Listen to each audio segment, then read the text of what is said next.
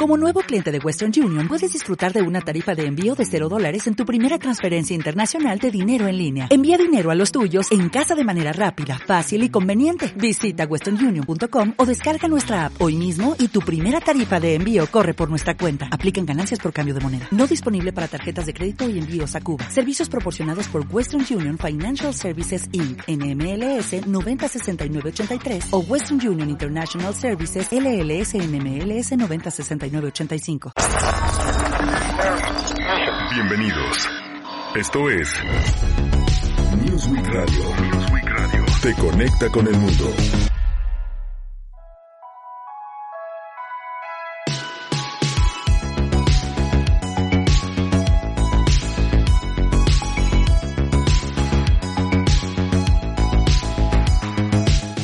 ¿Cómo está? ¿Cómo le va? Muy buenas tardes. Gracias por recibirnos a través del 92.7 de FM, tu estación. Soy Miguel Ángel Jaime y lo estaré acompañando a lo largo de esta hora.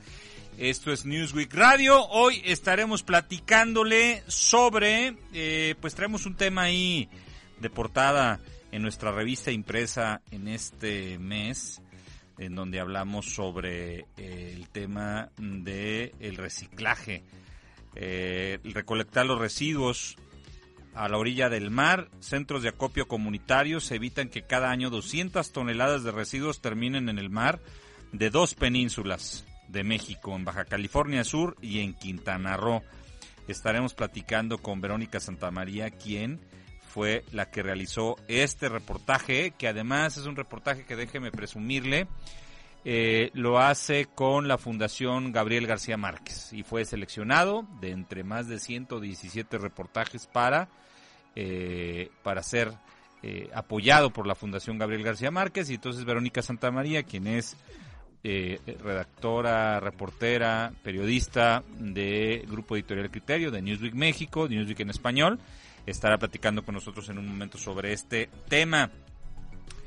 Eh, también le estaremos platicando en eh, El arte de vivir con Paloma García sobre año de que este es el año de la gastronomía yucateca y siete motivos para celebrarla. Le estaremos platicando sobre la economía, sobre la economía, sobre la gastronomía yucateca que es deliciosa y exquisita que seguramente a usted también le va a gustar y le va a interesar que eh, platiquemos sobre el tema. Ana Estrada de Animal MX eh, nos trae dos notas. Nos trae la nota Ciencia y Tecnología que es que encuentran restos de un bebé mamut lanudo congelado hace más de 30 mil años. Le estaremos platicando de esto. Y también para los amantes de Game of Thrones, resulta, resulta que se va a lanzar The House of the Dragon Snow, a Snow, los próximos spin-off de Game of Thrones, es decir, continúa Game of Thrones, van a salir ahí unas series adicionales a Game of Thrones. Así es que estaremos platicando de cómo tratar a los adultos mayores según la doctora Tere Ramos, nos estará dando consejos respecto del tema. Y en la música, hoy traemos al grupo británico Depeche Mode con un en vivo que grabaron en el 2014, de que se desprende de una película que eh, fue grabado, le menciono ya, en, en, en, el 2014 y le traemos esto este día. Así es que quédese con nosotros, esto es Newsweek Radio. Periscopio, noticias, análisis y opinión. Los sucesos que le están dando la vuelta al mundo desde la visión de Newsweek Radio.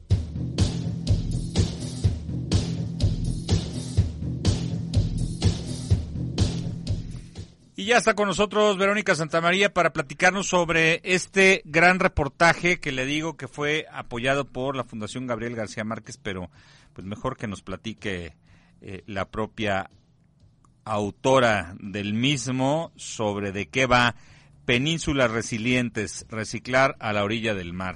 Vero, ¿cómo estás? ¿Cómo te va? Hola Miguel Ángel Jaime, muy bien, muchas gracias y un saludo a todo tu auditorio también. Gracias por la presentación. Oye, a ver, cuéntanos, danos un contexto sobre lo que yo le decía al auditorio de acá de Aguascalientes respecto de que fue apoyado por la Fundación Gabriel García Márquez, la Fundación de Periodismo, ¿no? Sí, claro, eh, reconocer que es una de las mejores eh, instituciones del periodismo latinoamericano en Colombia y también que está, bueno, en colaboración con Latitud R, otra de las instituciones que está muy metida en los temas de reciclaje inclusivo, pero desde Argentina y que también fueron parte de este apoyo del reportaje. Entonces, fue un honor que podamos, eh, bueno, que hayamos sido elegidos para poder llevar a cabo este reportaje, donde estuvo Guatemala, Argentina y Brasil entre los cuatro, las cuatro periodistas que logramos hacer distintos temas, pero enfocados al reciclaje inclusivo. Oye, y a ver, eh, yo creo que este es un tema que muy poca gente conoce porque pues si bien hablamos de las playas cuando vamos de vacaciones o hablamos sobre el tema del sargazo o ese tipo de cosas, pero pues realmente no, no tenemos como mucho antecedente respecto de, de los temas, ¿no? Exacto, digamos que es un tema que también ha estado permeando por en la agenda pública porque eh, estamos hablando de la gestión de residuos sólidos que tal vez puede parecer algo muy simple, pero no. Eh, una imagen básica es la basura que se genera en cada casa y estos líquidos lixiviantes que salen eh, y se hacen en el bote de basura. Bueno, esto sucede cuando no separamos nuestros residuos. Entonces, la idea de eh, hablar de reciclaje inclusivo surge a partir de la economía circular, que es una metodología que deja de, de hacer un consumo lineal, es decir, comprar y eh, desechar, comprar, desechar. Y ahora la economía circular lo que hace es enseñarnos a comprar, reusar, reutilizar y si se puede eh, reparar para que ya no estemos invadiendo y, bueno, sacando más recursos naturales que, como sabemos, ante la crisis climática, pues ya no nos quedan suficientes para seguir fabricando cosas. Oye, pero no solamente es un tema de... Eh pues ya de, de, no acabarnos nuestros este, recursos naturales, sino también de que todos los desechos que, que generamos que puedan ser reutilizados y que no afecten precisamente a, a, estos eh, grandes espacios naturales como son estas dos, cuando menos estas dos playas, ¿no? Que es el este Baja California Sur y la y la playa de y Cancún, ¿no? Exacto, sí. Justo de ahí nace eh, la idea de querer hacer este reportaje para irnos a las playas y ver qué sucede, porque en Newsweek en español ya hemos hablado acerca de los centros de acopio de reciclaje, pero en la ciudad. Entonces, ahora pensamos qué sucede en, en las costas mexicanas y ubicamos estas dos penínsulas, uno porque son las más turísticas del, del país y porque según eh, eh, un estudio de Semarnat, son las que tienen que cumplir una recolección al 100% todos los días. Pero como son turísticas, se genera mucha más basura por los visitantes, entonces tienen que hacer casi casi un dobleteo de recolección de residuos. Y la idea fue esta, ver qué estaba pasando en estas costas eh, mexicanas y encontramos, por un lado, que no en todas se cumple y que no hay una cultura de reciclaje, algo que nos preocupa bastante porque también eh, no podemos estar creando rellenos sanitarios cuando podemos empezar a hacer este reciclaje desde casa. Y cuando hablamos de, bueno, paraísos turísticos como estos dos, creo que vale la pena tomarle este foco y que tenemos ecosistemas marinos importantes en ellos. Oye, ¿y con quién platicamos, con quién platicaste, a quién entrevistaste en estos lugares? Por supuesto, creo que eh, ya lo comentábamos en algún momento, tú los mencionas como héroes, eh, ya ni siquiera anónimos, son héroes en esa parte de la protección al ambiente y platicamos con distintos acopiadores, pero no solo con acopiadores, sino también con pepenadores, porque tuvimos la oportunidad de acceder al relleno sanitario de La Paz, Baja California Sur, donde pudimos platicar con tres de los pepenadores que están ahí, de 160 pepenadores y pepenadoras que están, y ellos nos contaban su día a día. Eh, la mayoría empieza desde las 5 de la mañana, llegan a las 6 de la mañana al, relleno y empiezan a separar toda la, literal, toda la basura que llega de la ciudad y la tiran estos camiones recolectores que todos ubicamos bastante bien.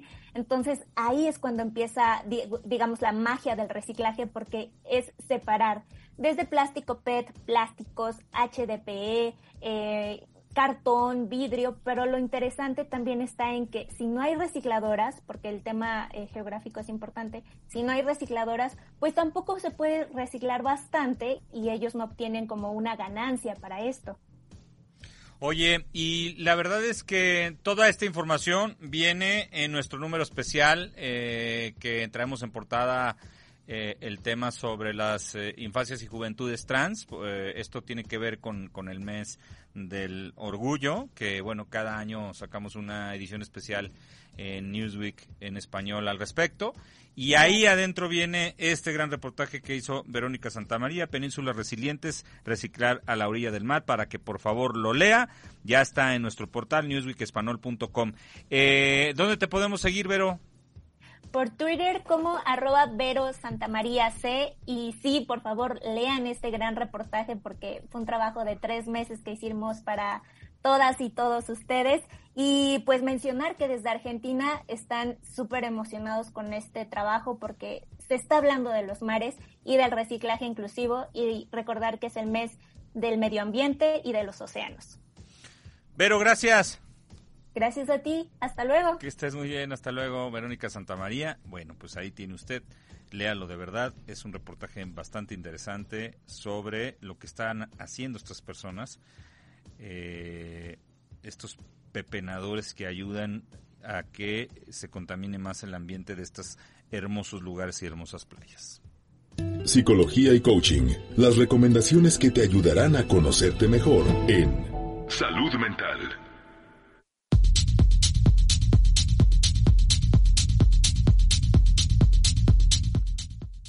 Continuamos con más en Newsweek Radio. Ya tenemos a la doctora Tere Ramos para hablar sobre la resignificación de nuestra relación con los adultos mayores.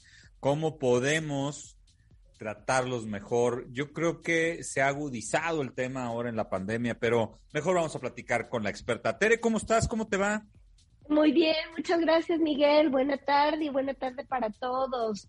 Pues sí, este tema es muy importante y la verdad es que ahora veo con tristeza que muchos eh, jóvenes, por ejemplo, ven a los adultos mayores como, como de manera eh, aversiva o amenazante, ¿no? Es como, como que han dejado de honrar y ver que, que, los adultos mayores nos sostienen de alguna manera con su energía, con su sabiduría, con su riqueza, con su experiencia de vida a todos, ¿no?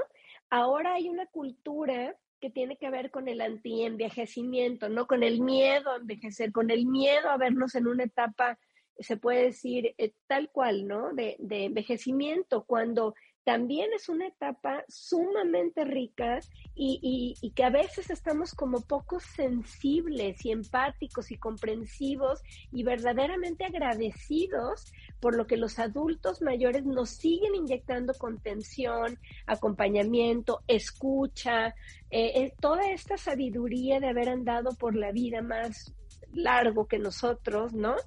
Y, veo yo, eh, y lo hablaba, ¿no? Con tristeza, que hay veces que me reportan adultos mayores que están siendo maltratados eh, eh, psicológicamente por, por algunos jóvenes. Y hablo jóvenes no, no como de, de, niños o adolescentes, ¿no? Sino hasta de jóvenes adultos de veintitantos años, de treinta y tantos, cuarenta y tantos, ¿no? Como en esta, en esta parte de, de sí estar como rechazando esa parte de envejecimiento y cobrándoles la factura, ¿no? Es como, como si los vieran desde el enojo, la frustración y los trataran con ese sentimiento y, realmente es muy penoso, ¿no? Y veo también que los adultos mayores eh, no están aceptando este maltrato porque tienen miedo a las represalias, ¿no? Tienen miedo a generar consecuencias para sus cuidadores y hablan de lo que les pasa, de cómo, de cómo viven esta, esta relación, ¿no? Y a veces inclusive no saben con quién dirigirse para ser apoyados o sus condiciones tanto físicas o cognitivas eh, les, les restan fuerza para decir, eh, esto no se vale, ¿no? Para establecer límites. Y entonces, de repente sí veo como relaciones abusivas con los adultos mayores, ¿no? eh, desde consignarlos para, para que hagan labores que ya de entrada les cuesta hacer, hasta como imponerles, se puede decir, eh, eh, actividades como de cuidadores de, de, otros, inclusive a veces les cuesta trabajo lograr, ¿no? Como, como invitar con este programa a honrar a los adultos mayores, a estar al servicio de ellos desde la gratitud, de poder sumarnos nosotros con, con esa energía hacia ellos esta parte de posibilitarnos, ¿no? Amorosamente en lo que también nosotros vamos a vivir anticipadamente, ¿no? Como poder dar ese amor necesario que, que si, si vamos como generándolo de una vez, va a volver hacia nosotros cuando nosotros ocupemos ese lugar, ¿no? Hablo de esta conciencia, de, de, de, vernos en las diferentes etapas de nuestra vida necesitados a unos por otros y realmente evitar conscientemente esos, esas maneras de relacionarnos desde el maltrato o el abuso, ¿no? A veces unas más sutiles, otras más, eh, eh, se puede decir, abiertas o agresivas, pero, pero frenarnos, ¿no? Tomar conciencia y verdaderamente resignificar eh, este tema de, de esa etapa que puede ser tan rica o tan, tan minimizada ahora socialmente, ¿no? Sí, yo creo que hay un gran temor a la, a la vejez y hay un gran temor a, a la a la sobriedad, no sé cómo decirlo, a la real, a la, a los, a lo, a lo claro de pronto, a lo directo que de, pronto son, que de pronto son los adultos mayores, porque los adultos mayores ya vivieron, tienen una experiencia vasta de vida y de pronto dicen las cosas como son, porque llega un momento en la vida en que nadie pretende ninguna pose y entre más adulto mayor eres, pues no necesitas comprarle nada a nadie y dices lo que piensas y, y, y cómo lo ves. No quiere decir que tengas razón, pero sí lo dices. Y eso incomoda. Entonces, yo creo que eso muchas veces también afecta la relación con, con, los, con los abuelos, porque de pronto este, son los que nos dicen la verdad de manera muy cruda, ¿no? Sí, y qué importante es poder recibirlos así, desde, desde verlos con esa mirada mucho más amplia de una realidad que, engloba más, se puede decir, factores incluidos, ¿no? ¿Cómo, cómo poder estar abiertos a ese enriquecimiento que nos siguen dando nuestros adultos mayores y poder aprenderles y estar en esa, en esa receptividad amorosa y en ese eh, estar como, como comprensivos, prudentes y suaves ante esa forma que tienen ellos de ver el mundo, ¿no? Sí, totalmente. Muy importante. Sí, ¿Y, de qué manera podemos... Eh, ¿Paciencia es una buena palabra? Sí, paciencia, empatía y por otro lado es hacernos la pregunta, ¿cómo me gustaría a mí ser tratado, ser tratada cuando yo ocupe ese espacio, cuando yo esté ante esa mirada de la vida? Me gustaría ¿no? Eh, ser acompañado, pues empezar a acompañar yo a los adultos mayores, ¿no? Me gustaría eh, eh, ser visto con buenos ojos, ok, empezar a mirarlos con buenos ojos, con esa mirada, como hablaba, ¿no? Desde la gratitud, porque todo lo que venga de, una, de un adulto mayor va a ser sabio, va a ser superior, va a ser más profundo, va a ser desde ese lugar recorrido en donde ya hay herramientas y aprendizajes, eh, se puede decir, como, como mucho más sólidos. Desde, desde esa práctica, desde esa toma de conciencia. Entonces, qué importante es honrarlos así, ¿no? Eh, y, de entrada, eh, tomar ese beneficio y todo lo que su grandeza nos suma, en lugar de estar desde el miedo o desde el rechazo a esa imagen, ¿no? Que es solamente una imagen en nosotros. Sí, totalmente. Oye, pues la verdad es que como siempre es un placer platicar contigo y si alguien te quiere contactar, ¿cómo lo puede hacer? Sí, me pueden escribir a mi correo tereramosmx.yahoo.com o me pueden mandar un mensaje al triple tres nueve cinco cuatro veintiuno cero siete. Como siempre, muchísimas gracias. Nos escuchamos la próxima.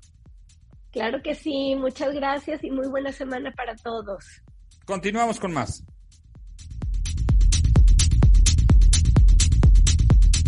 Continuamos en Newsweek Radio. ¿Emojis deprimidos? Anímalos escuchando Newsweek Radio.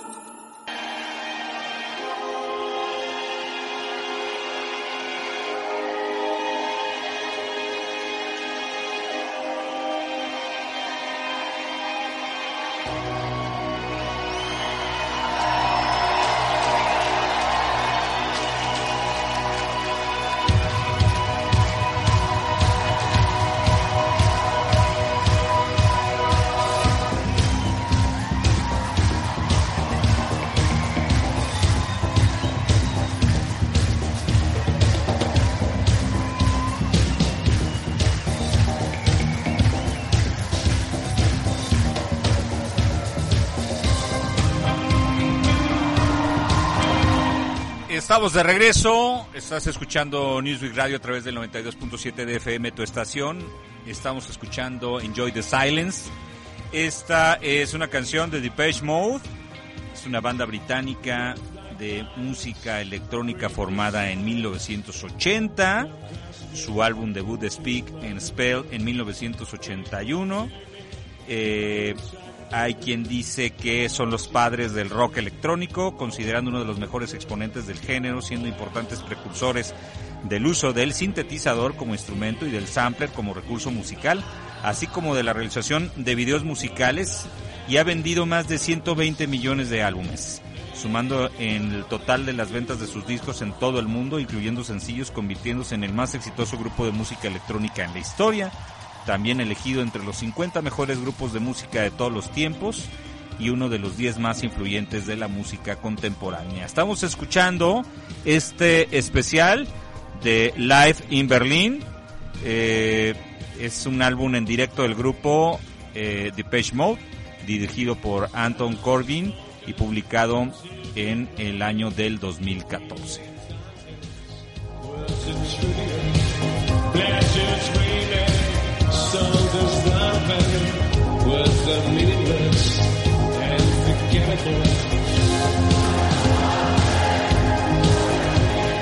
El mundo de la gastronomía mexicana y mundial en El arte de vivir.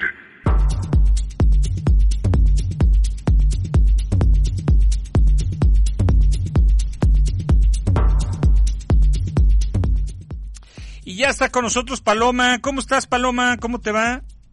Muy bien, Miguel. ¿A ti cómo está? ¿A ti cómo te va? Me va muy bien. Estoy contento, un poco triste, pero contento por ti. Y digo triste porque, eh, bueno, eh, hacemos extensiva la invitación a donde quiera que vayas para que sigas participando. Nosotros no tenemos ningún problema con eso. Pero, muchísimas gracias, Miguel. Pero bueno, pues vas a empezar un nuevo proyecto y sé que te va a ir muy bien y que te vamos a seguir a donde quiera que vayas. Ya verás. Muchas gracias, Miguel. Mucho, y nosotros, yo también a ustedes. con mucho cariño. Buenísimo. Año de la gastronomía yucateca y siete motivos para celebrarla es lo que publica Paloma García en animalgourmet.com. Pues sí, te platico. Eh, a partir de marzo o abril de este año, eh, la Secretaría de Turismo de Yucatán decidió eh, nombrar 2022 como el año de la gastronomía yucateca. Y esto eh, aunado a un proyecto este, turístico, por supuesto, pero también para enaltecer a las personas que viven ahí, ¿no? Y pues bueno, a mí se me ocurrió como buscar motivos por los cuales celebrar este año de la gastronomía yucateca, porque si bien eh, nos encanta la acidez de un taco de cochinita o el queso relleno también puede ser este emperador del mundo, pues la verdad es que creo que hay mucho más atrás de, estos platillos, ¿no? Eh, algo que me llamó mucho la atención y que la verdad es que yo no había caído en cuenta es que Yucatán, por ejemplo, es el origen de la vida como la conocemos hoy. Es decir, eh, la era de los dinosaurios terminó porque justamente en la península pues, cayó un monolito que destruyó la vida antes y empezó eh, la era de la vida humana, ¿no? Como, como es hoy en día. Entonces, pues a partir de eso, eh, obviamente se cuenta la historia de una manera diferente y las civilizaciones pues comenzaron a desarrollarse de una manera este, nueva, ¿no? Los seres humanos empezamos como conquistadores del mundo.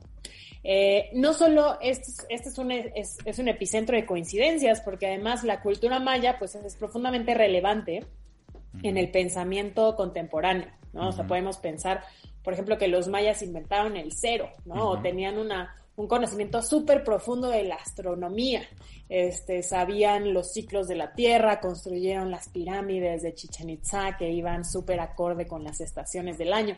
O sea, la realidad es que este, en la península de Yucatán pasan cosas todo el tiempo desde los inicios de la humanidad. Totalmente. Y pues evidentemente la humanidad ha evolucionado también en sus maneras de comer. Y una de las, uno de los mejores ejemplos es que eh, a pesar de que esta evolución existe en la mesa, pues hay muchas técnicas que prevalecen hasta hoy, como por ejemplo, justamente la cochinita pibil, ¿no? Eh, este cerdo llegó a, el cerdo pelón llegó a la península de Yucatán con la conquista, este, pero se desarrolló de una manera distinta a, como sucedía en Europa. Entonces, eh, este cerdo se volvió endémico y se convirtió en uno de los ingredientes principales de la cocina yucateca. Y la cochinita pibil tiene una cosa muy, muy particular, que es que se cuece en un horno bajo tierra. Sea, generalmente eh, las cocinas son en fuego, ¿no? En leña, pero los mayas tenían este método que se llamaba pip, que es milenario, o sea, incluso existen vestigios de hace 2.000, 3.000 años de hornos bajo tierra que utilizaba esta cultura para hacer preparaciones muy similares a lo que hoy es la cochinita pibil, ¿no? Entonces, pues uno de los motivos que yo encuentro más importantes para celebrar la gastronomía yucateca es eso, ¿no? O sea, defender las técnicas, las tradiciones ancestrales. Podemos hablar, por ejemplo, también de la manera en la que se hacen las tortillas en ese, en esa región, ¿no? O sea, eh, en, en, paralelo con el resto de Mesoamérica, pues descubrieron el mixtamal y la forma en la que podían hacer que el maíz fuera súper nutritivo para ellos y volverlo un alimento que valía la pena, ¿no? Entonces, el maíz está ligadísimo a los mayas y a la península de Yucatán y por supuesto de ahí se le derivan delicias como este, los panuchos, las tortillas, los sopes, ¿no? Eh, las, los taquitos que hacemos de lechón y todas esas cosas. Oye, justo hace dos semanas estuve por allá, me invitaron en una a dar una conferencia en Smart City se llama, Expo Latam. Eh, y estuve en Mérida, obviamente, bueno, delicioso. Delicioso, aunque, oh. o sea, no sé si todo tenga carne de cerdo, todo. O sea, los principales eh, platillos sí, ¿no? Sí, de hecho, bueno, ahí justo existe como esta discusión entre el, eh, el lechón y la, la cochinita, ¿no? Los domingos se come cochinita, porque los jueves o los viernes se comen tortas de lechón. Y la verdad es que es una de las proteínas más populares, porque, pues, o sea, este cerdo endémico pues llegó a poblar y es uno de los emblemas. Pero también podemos hablar, por ejemplo, del salpicón de venado, del pescado tiquinchic. Eh, Yucatán tiene más de 400 kilómetros de costa, entonces imagínate toda la biodiversidad y pescados y mariscos que debe de haber en ese en esa, en esa extensión de tierra, ¿no? Eh, hay dos principales que a mí me llaman mucho la atención, que son el pulpo maya y la langosta roja. Ambas especies eh, obviamente se, se, capturan en la península de Yucatán y se preparan de maneras pues, muy particulares. El pulpo, por su lado, se, se cocina en su tinta como una herencia española y, este, y las langostas pues, se, se cocinan así este, en, en, la parrilla, delicioso, con, con, un recadito o con un poquito de orégano y es, y es maravilloso, ¿no? Hablemos también de los condimentos. Cuando llegaron los españoles trajeron un montón de cosas, este, como hierbas de olor, como el comino, como el clavo, ¿no? Que eh, crearon una cocina mestiza con todo lo que había aquí en, en la Nueva España, ¿no? Sembraron orégano y entonces ahora en la península de Yucatán hay un orégano endémico que da sabor, por ejemplo, a los escabeches. este, la receta del pavo en escabeche y estas salsitas que, que, nos aderezan tanto la vida, ¿no? Las cebollitas encurtidas, están aromatizadas con este orégano endémico. Entonces, pues es maravilloso cómo algo que llegó del viejo mundo se renovó completamente al llegar a Yucatán y es, y es maravilloso por sí mismo, ¿no? O sea, no necesita regresar al origen para explicarse. Este, tenemos también una cantidad de ingredientes únicos que pues no, que no existen en ningún otro lugar.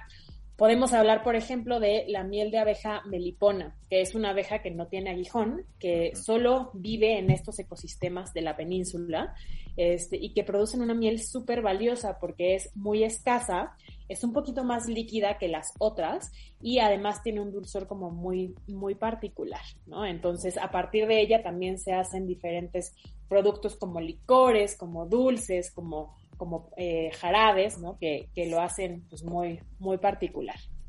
Este, podemos hablar también con todos estos ingredientes de los platillos que se derivan a, este, raíz de ellos, ¿no? Eh, se me ocurre también platicar del achiote. El achiote es esta especia que da un color rojo muy intenso a, a, ciertas preparaciones y a recados, que son las mezclas de especias que utilizan en la península de Yucatán.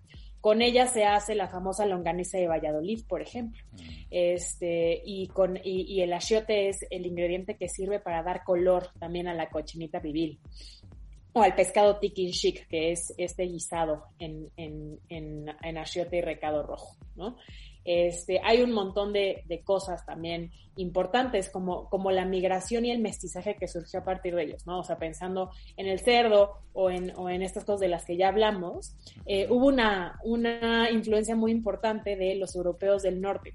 Resulta que eh, una colonia de holandeses llegó a la península de Yucatán buscando este, pues, nuevos estilos de vida cuando era la Nueva España y trajeron el queso de bola, el queso, ese queso Edam redondo cubierto con cera, que nos parece como tan extranjero, pero al mismo tiempo es tan yucateco, ¿no? Una marquesita rellena de queso de bola es fantástica. el queso, el queso relleno, el relleno negro, ¿no? Eh, eh, platillos que, que, envuelven este, este ingrediente que también ya hicimos nosotros.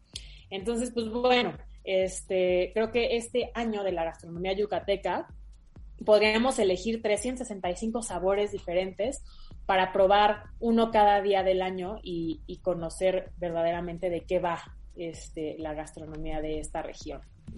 Oye, Paloma, pues sin duda alguna la gastronomía yucateca es de las más eh, ricas, no solamente por el sabor, sino también por la gran variedad de platillos que tienen.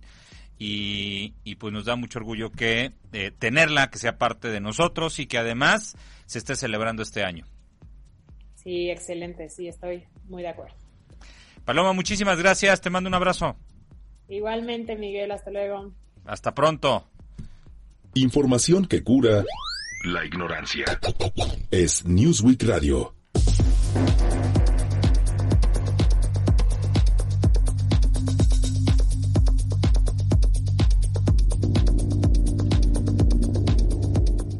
Y recibimos en el estudio a la doctora Valeria Naif Mendoza, quien es residente de cardiología para platicarnos sobre qué pasa después del infarto. Doctora, ¿cómo estás? ¿Cómo te va? Bienvenida. Hola, muy buenas tardes. Muchísimas gracias por la invitación.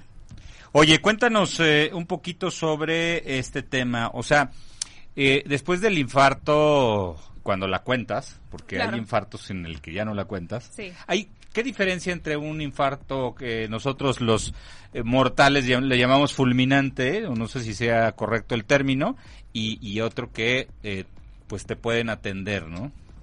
Bueno, la gravedad de un infarto es la misma, depende mucho del tratamiento. Es el, el, tiempo es miocardio y el corazón es importante que se trate a tiempo, entonces esa puede ser la diferencia entre fulminante o uno no fulminante, pero es una de las enfermedades más prevalentes con una alta tasa de mortalidad que afecta tanto a hombres como mujeres y la importancia de ver qué pasa después de, de esta enfermedad. ¿Hay alguna manera eh, que, podamos nosotros, o sea, es decir, que tengamos algún síntoma y podamos eh, detectar que nos está dando un infarto y que justo esta sea la diferencia entre vivir y no?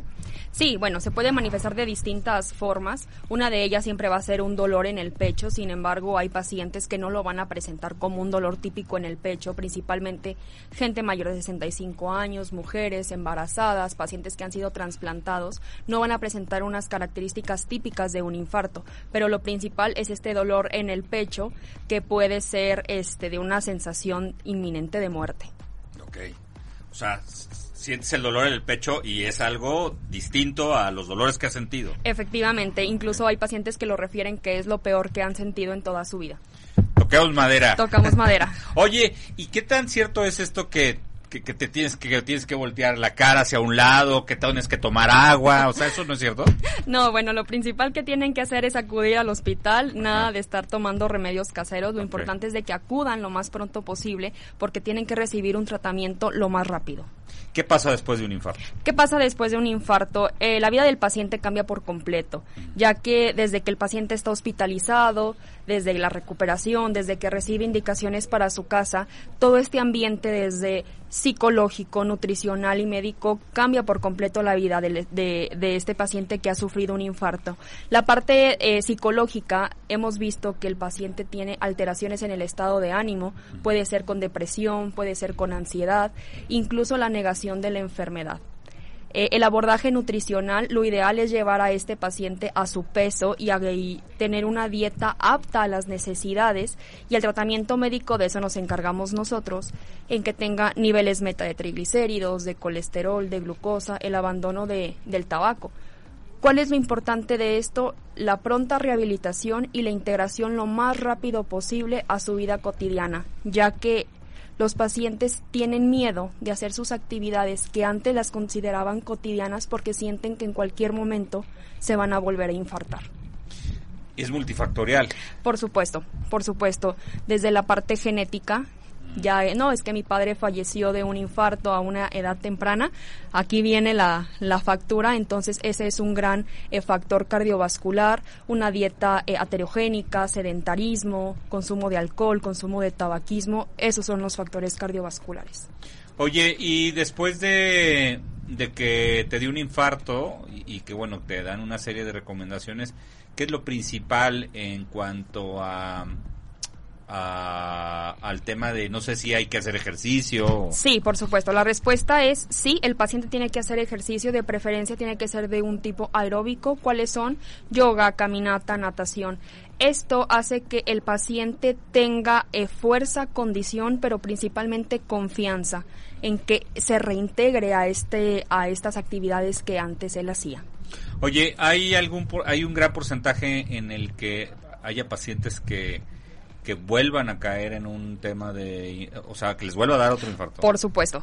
un infarto, no, yo siempre lo hemos dicho, no es como la varicela, te da una vez y ya nunca te vuelve a dar. El infarto, si te da uno, es más, es más prevalente o es más factible que te vuelva a dar un segundo. Es por eso que nosotros hacemos tanto hincapié en que siga el tratamiento, en de que siga eh, con las consultas de, eh, seguimiento. de seguimiento, con la rehabilitación, con nutrición, porque no está exento de un segundo, tercer o cuarto episodio. Y a cómo van siendo los episodios, bueno, aumenta la mortalidad. Oye, doctora, y luego también le achacamos mucho, bueno, y siempre que pensamos en el infarto, decimos, pues son a los gorditos, es a los que más se infartan, pero no necesariamente, o sea, ha habido gente que los ves y son atletas de alto rendimiento y se infartan. Efectivamente, lo hemos visto eh, últimamente en, en, estos años en que los pacientes son más jóvenes, aproximadamente entre 38 y 45 años, sin antecedente de tabaquismo, con un peso ideal y el paciente llega infartado y como tú lo acabas de mencionar, puede llegar a ser fulminante y grave. No está exento de que tenga que tener un sobrepeso o una obesidad para la gravedad del infarto. Oye, y, y generalmente en estos casos, ¿qué resultó? ¿Por qué fue el infarto en estos en estas personas que tienen un peso ideal, lo que lo que acabas de decir? Influye mucho la genética.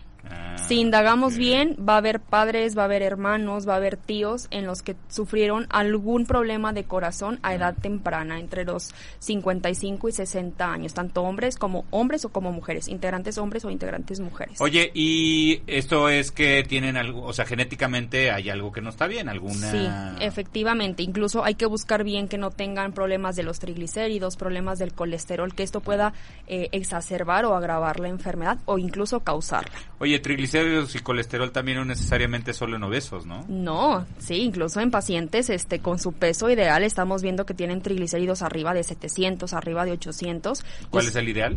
Bueno, dependiendo, pero de, preferencia menos de 200. Wow. Sí, es difícil, es difícil. La, la dieta de los mexicanos nos cuesta un poquito de trabajo de tener Hablando de... esos niveles de la comida yucateca. De la comida yucateca, mano, deliciosa. Bueno, ¿alguna recomendación? Cuídense, traten de acudir, eh, si tienen alguno de los síntomas, traten de acudir lo más pronto posible a su hospital eh, más cercano para eh, tratar de abordar esta enfermedad que la, la mortalidad y la prevalencia es bastante alta. Si alguien quiere localizarte, doctora, ¿dónde lo puede hacer? Por supuesto, estoy en el Centenario Hospital Miguel Hidalgo en el servicio de cardiología. Buenísimo, aquí muy cerca de donde estamos. Excelente, muchísimas gracias. Gracias, doctora Valeria Naif Mendoza, residente de cardiología, eh, con este tema de qué pasa después del infarto. Vamos a una pausa y regresamos. Estás escuchando el 92.7 de FM, tu estación.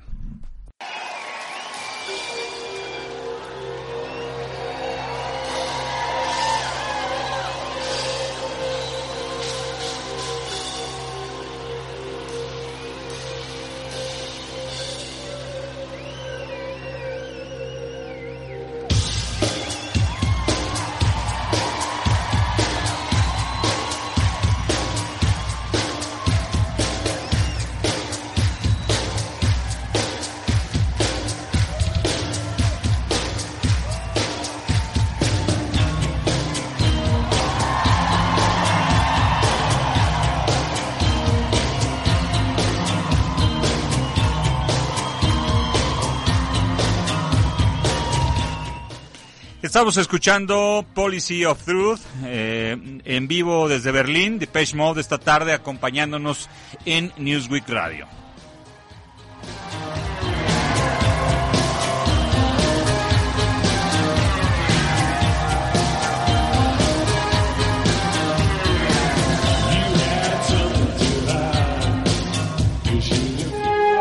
El séptimo arte, las letras y la música en Horizontes.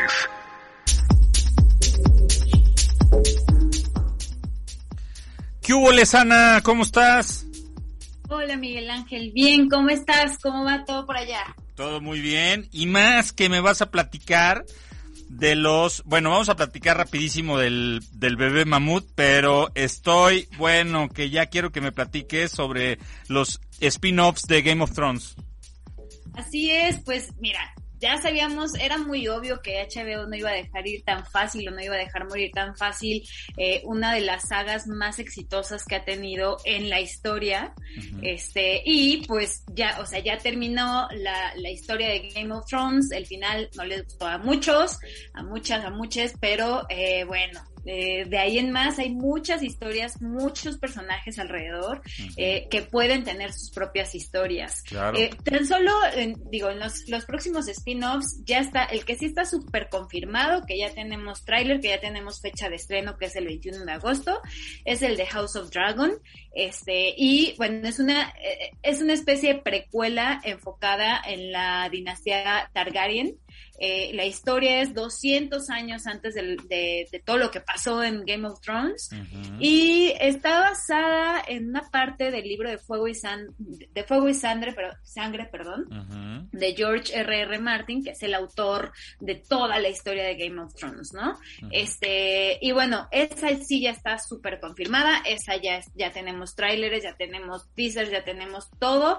Este, si, si entran a animal.mx, también, además de tener toda esta información que les estoy contando, pues también tenemos las notas de, de el reparto, de qué va a ser, todo, toda esta explicación específicamente de la Casa del Dragón. ¿Cuándo sale? ¿Perdón? ¿Cuándo sale? El 21 de agosto ya se estrena en HBO, Urgente. en HBO Max. Sí, ya, ya es así, en mes y medio ya lo vamos a tener. Este, dos meses, bueno. Eh, y bueno, pues a, partir de ahí son otras cuatro, otras cuatro historias que podrían verse. Es, eso sí hay que aclararlo. Este, son filtraciones y también algunas cosas que ha dicho el propio George R. R. Martin.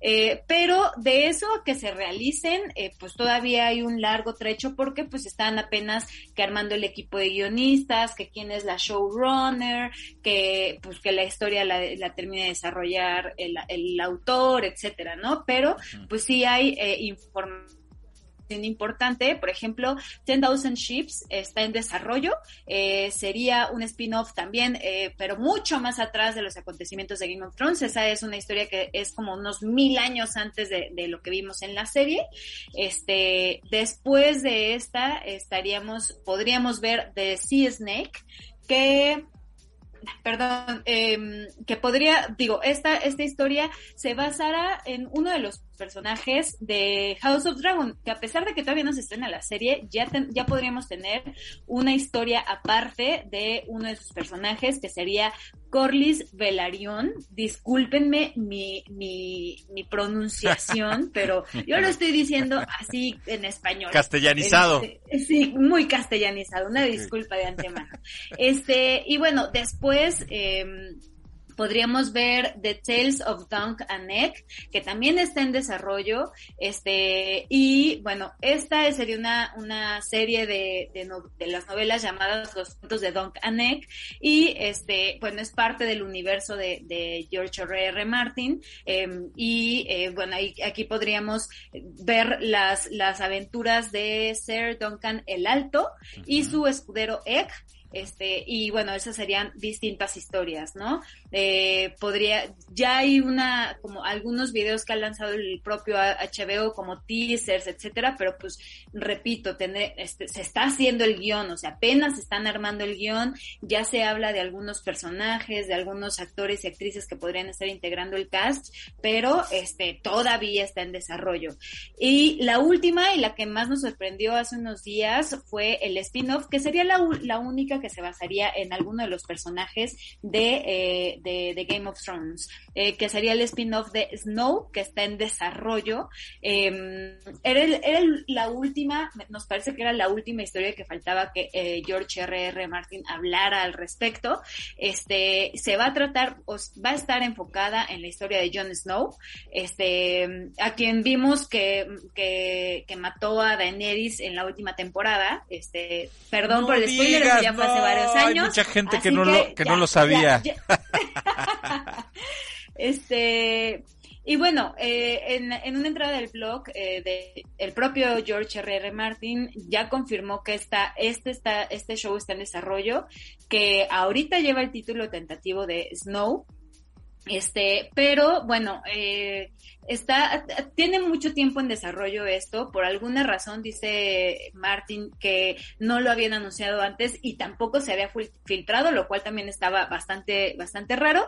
Este, pero bueno, esta, esta es una idea original de Kit Harrington, que es quien interpreta a Jon Snow. O sea, no es que, yo, que Martin haya hecho esta historia en específico, sino es una idea original del actor. Este, él mismo ya ha propuesto a las personas encargadas para el guion y para producir la serie. Y R.R. Martin está completamente enterado y está al tanto y, está siguiendo el desarrollo. Pero, pues sí, la idea en realidad de hacer una, una precuela, no, perdón, una secuela este, de, este personaje, pues fue del propio actor Kit Harrington. Oye, Ana, nos tenemos que ir, perdón, pero le voy a decir a la gente que nos está escuchando, nuestro auditorio, que se meta a animal.mx y lea toda esta nota de lo que acabamos de hablar sobre precisamente eh, The House of Dragon, a Snow, eh, los próximos spin-offs de Game of Thrones y del, del este em, del mamut bebé que fue encontrado. También ahí lo tenemos. Se encuentran restos de un bebé mamut lanudo congelado hace más de 30 mil años. Gracias, Ana. Un, un placer, cuídense mucho y bonita tarde, buen inicio de semana. Que estés muy no bien. Solo escuches radio. Mejor debate ideas. Newsweek Radio.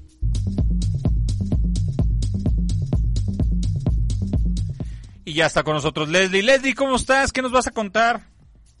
Hola Miguel Ángel, ¿cómo estás? Saludos a todo tu auditorio. Pues fíjate que la historia de esta semana es una historia de perseverancia. Ahora sí que quien persevera alcanza, puede ser el dicho, pero me sorprendió verdaderamente porque tuve la oportunidad de convivir con esta pareja y verlos en acción y no sabes el nivel de complicidad a pesar de que ya llevan más de 30 años juntos. Qué padre, qué interesante.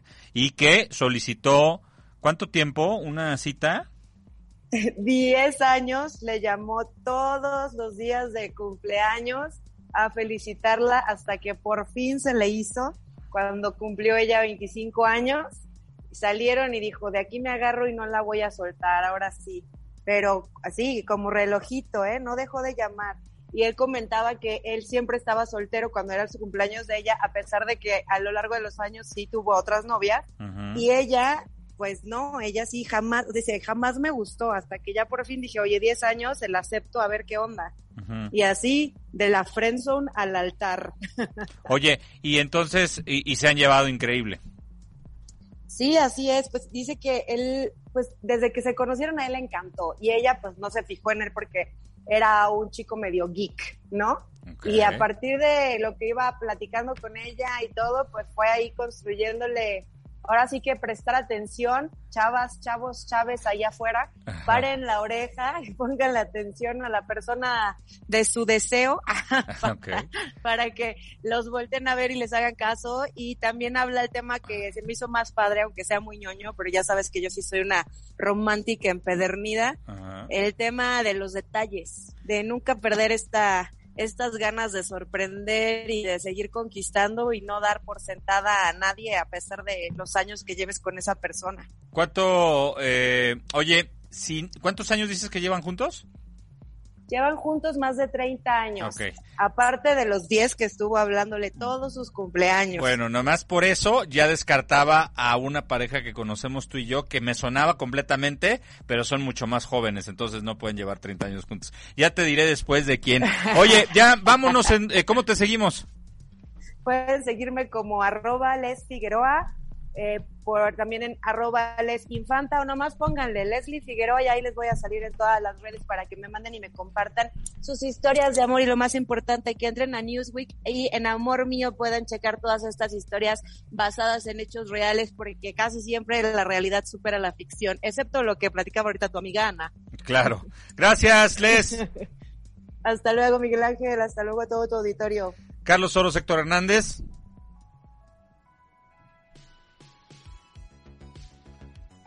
Francisco Cabral. Francisco, ya necesito que... Eres codo, ¿eh? Se me hace que no... Por eso se me olvida tu nombre. Miguel Ángel Jaime, hasta la próxima.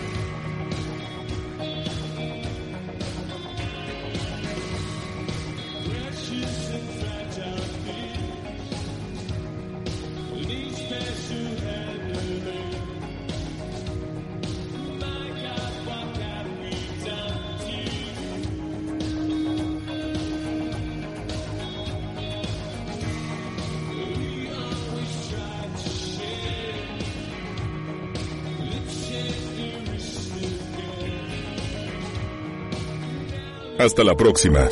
Si quieres este programa para llevar, pídelo sin bolsa Escucha el podcast en Spotify, Apple Music o en la app de Himalaya como Newsweek Radio.